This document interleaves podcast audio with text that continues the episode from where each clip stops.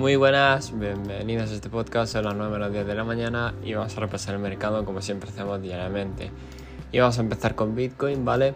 El cual, bueno, sigue en la misma situación, no hay ningún cambio realmente, no es algo que podamos destacar. Sí que es verdad que yo, yo creo que se le está acabando el momentum, ¿vale? Pero tiene que demostrarlo con un movimiento bastante fuerte, ya sea para arriba como para abajo pero que por lo menos se mueva ¿no? Eh, y se, puedan tomar decisiones importantes a partir de eso. El resto de las criptos no tiene mucha variación realmente, entre el 0 y el 2% de caída y algunas positivas pero con poco porcentaje. En fin, lo mismo de siempre hasta que haya un gran movimiento.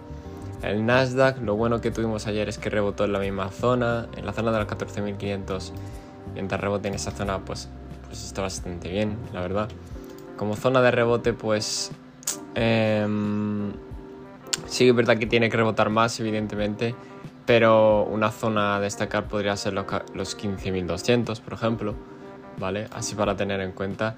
El SP la zona de los 4.212 rebotó, o, o al menos está rebotando, y zona de posible rebote los 4.330, ¿vale? Em, evidentemente, si se anularía todo si pierden las zonas actuales con fuerza a la baja. ¿Qué más tenemos? Bueno, el dólar empezó a rechazar, pero poco realmente, así que no sabría deciros eh, si está debilitándose o no. El oro sigue exactamente igual que ayer, no ha habido ningún cambio, sigue con fuerza bajista. Eh, se ha parado en los 1820, pero realmente puede bajar hasta la zona de los 1800 si se pone muy feo el tema. Pero yo creo que aquí ya se va a relajar un poco el movimiento, el movimiento bajista, en mi opinión.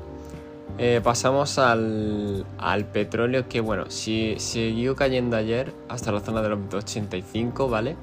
La zona de los 87 era, 87,5 eh, era mi zona que tenía marcada. La siguiente zona era más o menos pues no sé a deciros. Yo creo que ya siguiente zona sería las 82.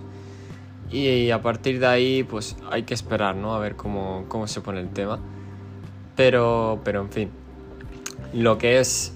Em, lo que es caída tocha sí que fue una caída bastante importante, en, mi opinión. Y ya está, no tengo más nada que comentar realmente, el mercado tampoco se ha movido mucho. Eh, recordad, este podcast no es consejo de inversión ni nada de ello. Y nos vemos en el siguiente.